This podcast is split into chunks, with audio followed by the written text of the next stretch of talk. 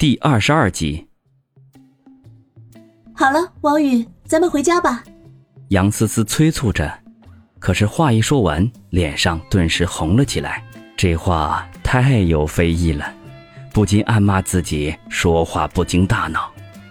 王宇不以为然，从他手里接过装着脏衣服的塑料袋，说：“走喽。”王鑫却嘻嘻一笑，挽着杨思思的胳膊，甜甜的说道：“嘿嘿，准嫂子，咱们可说好了，今天在家里吃饭，咱妈做的糖醋排骨比饭店里好吃一百倍。”杨思思顿时满脸绯红，开始后悔当初不应该赌气说自己是王宇的女朋友，使得王鑫这个鬼精灵一口一个准嫂子，叫得他时不时就心烦意乱一番。尤其是当王宇佯装没有听到、没有什么表情的时候，他更是患得患失。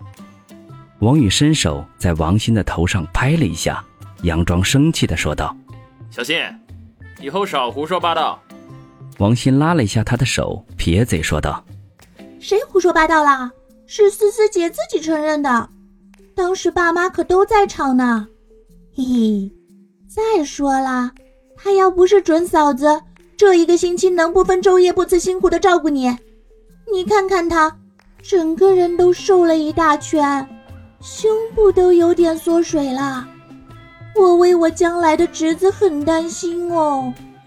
王鑫起初还一本正经的，可是话到一半，立刻风格大变，听得杨思思恨不得找个地缝钻进去，就连脸皮厚得如城墙的王宇也禁不住老脸一红。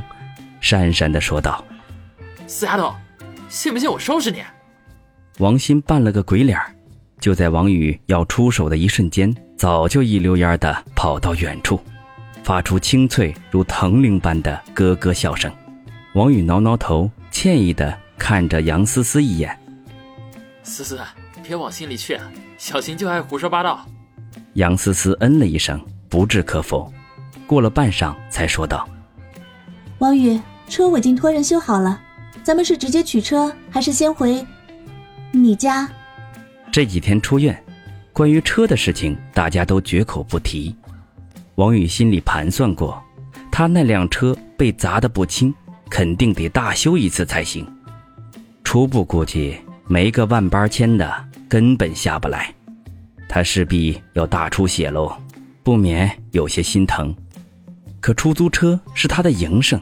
他不得不修，合计着等出院之后，找找之前学修车的同学，说不定还能省点结果万万没想到，杨思思背地里已经把修车的事情搞定了，只是不知道花了多少钱，在不在他承受范围内。想到这里，他便问道：“思思，修车花了多少钱？回头我还你。”杨思思抬头看了他一眼。眼中略带一抹嗔怒，说道：“事情是因为我而引起的，你的车被砸了，我负责修车是应该的事情，这钱不用你还。”王宇听他语气不善，不禁暗暗挠头，正不知道该如何应对的时候，王鑫却笑嘻嘻的跑了过来，在王宇的背上拍了一下：“笨蛋老哥，以后我们都是一家人了，什么还不还的？”我可告诉你，老妈给我下了一道死命令，让我好好的监视你。如果你敢惹准嫂子生气，咱们就开家庭会议，为我嫂子出气。小心，又来！王宇欲哭无泪。他其实也知道，这么跟杨思思提修车费用的事情，肯定会引起他的不高兴了。可修车的钱毕竟不是小数目，他和杨思思的关系也没有真的。到达不分彼此的地步，所以只能硬着头皮说了。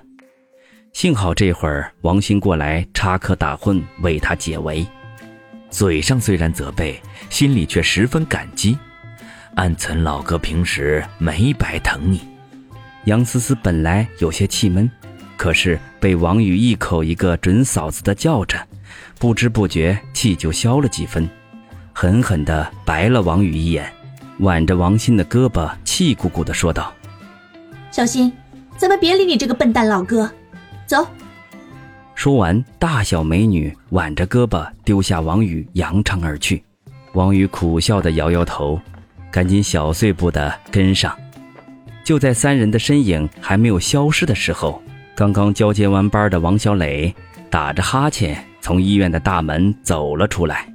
见到王宇被王鑫、杨思思丢下不顾的情景，心里头啊，别提多高兴了，十分解气的嘀咕道。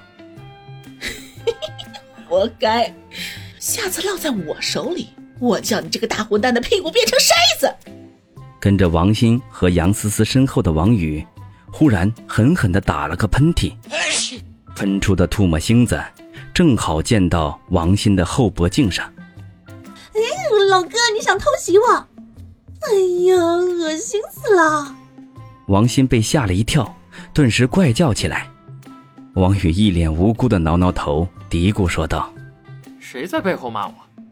杨思思哼了一声：“哼，活该。”这时，一辆白色的 SUV 迎面开来，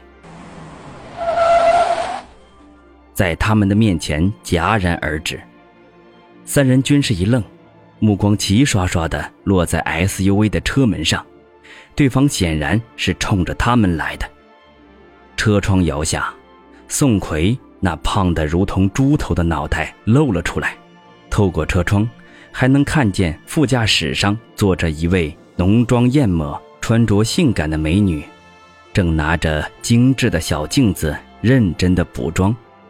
见是宋奎，王宇和杨思思不禁对望一眼，心中均想：真是冤家路窄呀！哎呦！这不是小的哥王宇吗？怎么样，在医院住的还舒服吗？宋奎阴阳怪气的说道。王宇眉头微皱，看来和宋奎的恩怨，对方根本没有接过去的打算。他这会儿出现在医院的门口，显然不是偶遇。想到这里，王宇嘿嘿一笑，慢悠悠的说道：“原来是宋少啊。”过去这么长时间，怎么还没有消肿啊？看起来和猪头没什么两样啊。宋奎闻言，脸色顿时大变，怒声说道：“姓王的，实话告诉你，咱们的事情还没完。这次送你上医院，下一次就送你去太平间。”王宇一笑说道：“那就试试看好了。就是不知道上次的事儿，宋少给那些小混混们支付了多少医药费。”哦，我差点忘了，宋少是货真价实的富二代，根本就不差钱。不过，如果下次有一大群去了太平间，就不知道宋少摆不摆得平了。此话一出，宋奎就恨得牙根发痒。上次被王宇打伤的那些人，还有一半躺在医院里，他光医药费就花了二十多万。要知道。他一直游手好闲，不干正经事儿。他老子宋国柱早就对他进行经济制裁了，每个月的零花钱不得超过十万。这些医药费是他两个月的零花钱呢，是他最近一段时间不得不厚着脸皮到处蹭吃蹭喝，获得了一个“蹭吃王”的雅号。别提心里多郁闷了。此刻被王宇无意中戳中痛点。怎么能不恨呢？好，好，好，王宇，算你狠，咱们走着瞧。宋奎知道王宇的厉害，自然不敢下车和王宇针锋相对，丢了一句狠话，便扬长而去。看来这梁子是结下了。王宇无奈的叹口气，他虽然不怕事儿，可是也不愿意和这个富二代这么纠缠下去。毕竟他还要赚钱生活，和人家饭来张口、衣来伸手的富二代根本比不了。杨思思的脸色也异常的难看，担心的看了眼王宇，小声的说道：“王宇，对不起，都是我惹的麻烦。要不然我明天去找苏心志谈谈，看看能不能和解。”王宇摆摆手，摇头说道：“别把这头肥猪放在心上，兵来将挡。”水来土掩，这是法治社会，我看他能玩出什么花样。杨思思叹口气，沉默不语。脸上却升起担忧之色来。王鑫在一旁眨巴着眼睛，见氛围有些沉闷，便呵呵一笑，说道：“嘿嘿，老哥，没想到你挤兑人的本事这么厉害，把那个猪头都快气成大象头了。嘿嘿，不愧是我王兴的老哥，有我几分风采。”